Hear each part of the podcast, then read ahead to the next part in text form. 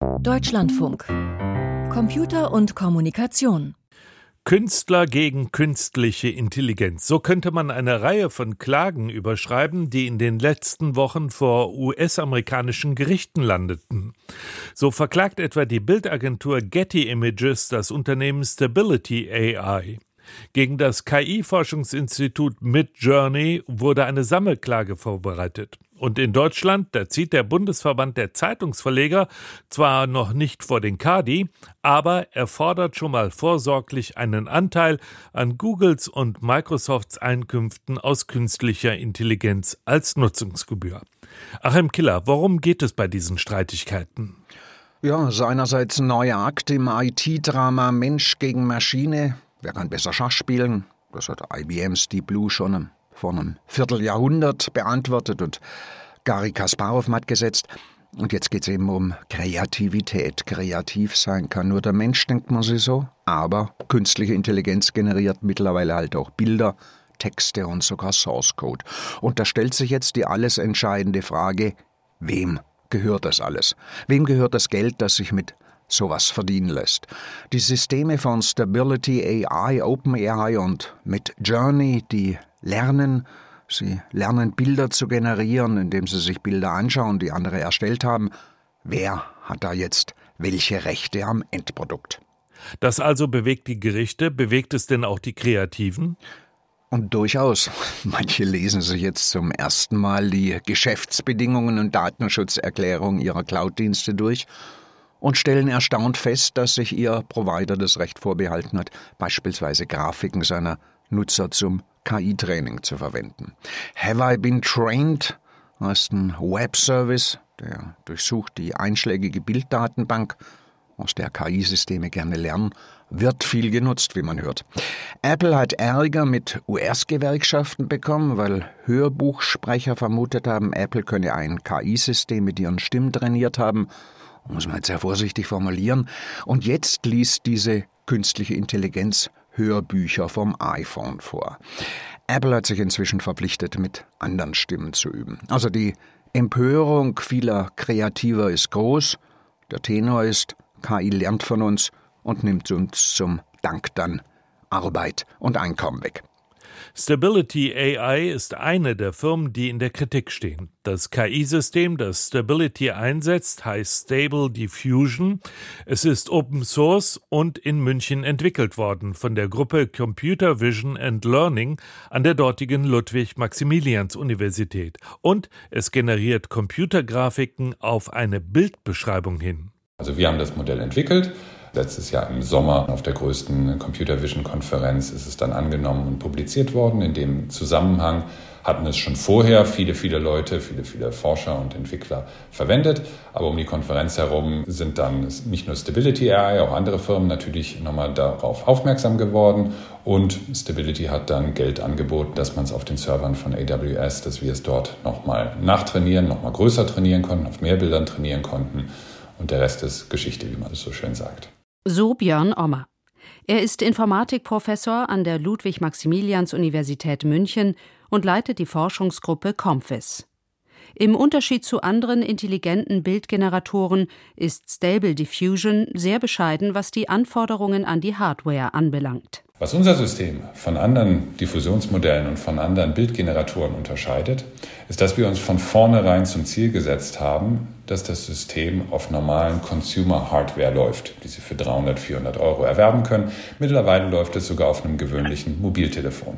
Für das Training benötigte Stable Diffusion allerdings sehr viel Rechenleistung, weil sehr viele Datensätze verarbeitet werden mussten. Jeder Datensatz bestehend aus Bild und zugehöriger Bildbeschreibung. Lion, das Large-Scale Artificial Intelligence Open Network, sammelt solche Bild-Text-Paare im Web und kopiert sie aus sozialen Medien. Beim Training von Stable Diffusion haben wir auf die Lion-Initiative gesetzt, eine Scraping-Initiative, die aus dem Internet Milliarden von Bildern zusammengetragen hat und das auch weiter tut. Scraping ist nach europäischer und auch nach amerikanischer Gesetzgebung in diesem Fall gedeckt. Diese Initiative hat diese Bilder zusammengetragen und die haben wir dann zum Training verwendet. Den enormen Bedarf an Trainingsdaten erklärt Björn Ommer damit, dass Stable Diffusion universell einsetzbar ist und deshalb mit Bildern aus den verschiedensten Bereichen trainiert werden musste. Das heißt, wenn die Forschung ein solches Modell nutzen möchte, um über möglichst viele Aspekte unserer visuellen Welt Aussagen zu machen, muss es natürlich auch in der Breite dieser Welt trainiert werden. Und das bedeutet, dass es nicht ausreicht, nur ein paar Fotos hier oder da aufgenommen zu haben, sondern möglichst die Breite dieser Welt wiederzugeben. Im Web finden KI-Forscher die benötigte Menge an Daten. Die Qualität der Daten ist manchmal niedrig. Entscheidend jedoch ist die enorm große Zahl an Bildern. Wenn ich möglichst viel von der Welt erfassen will, dann bedeutet das nicht nur ein paar Bilder, sondern idealerweise viele hundert Millionen oder sogar, wie es jetzt aktuell bei allen Bildsyntheseverfahren der Fall ist, Milliarden von Bildern gesehen zu haben.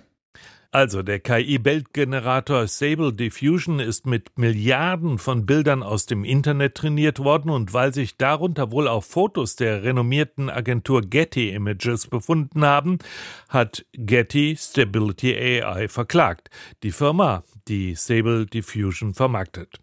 Achim, kann man denn auch als Anwender dieser künstlichen Intelligenzen in diese Rechtsstreitigkeiten mit hineingezogen werden, wenn man beispielsweise Bilder veröffentlicht, die eine künstliche Intelligenz generiert hat? Schon, aber soweit ist noch lange nicht. Da werden jetzt erstmal ein paar Musterprozesse geführt. Noch schwärmen keine Abmahnanwälte aus. Und die paar Grafiker, die KI bereits professionell und systematisch einsetzen, die müssten sich des Risikos eigentlich bewusst sein. Anwaltskanzleien zumindest publizieren genügend zum Thema. Da empfehlen sich ganz offenkundig einige schon für künftige Rechtsstreitigkeiten. Und wie groß ist das Risiko? Ja, das ist schwierig. Die Entscheidung von Richtern vorherzusagen. In den USA scheint es mir sehr unwahrscheinlich, dass Gerichte das Training künstlicher Intelligenzen einschränken könnten. Da gibt es im Urheberrecht den Grundsatz des Fair Use, besagt, dass etwa Schulen urheberrechtlich geschützte Bilder und Texte ungefragt im Unterricht einsetzen dürfen. Naja, und wenn Schülerinnen und Schüler damit lernen dürfen, warum nicht auch Computer? Deutschland hat ein anderes Urheberrecht, andere Länder auch. Was macht's komplizierter? Da ist alles offen. Es gibt aber auch Dinge, die man definitiv nicht tun darf. Beispielsweise ein urheberrechtlich geschütztes Bild zum Trainieren der KI nehmen und das dann eins zu eins wiedergeben. Das wäre kopieren, nicht mehr lernen. Oder man darf auch nicht einfach ein Bild generieren, auf dem man einzelne wirkliche Personen erkennen kann und es dann veröffentlichen.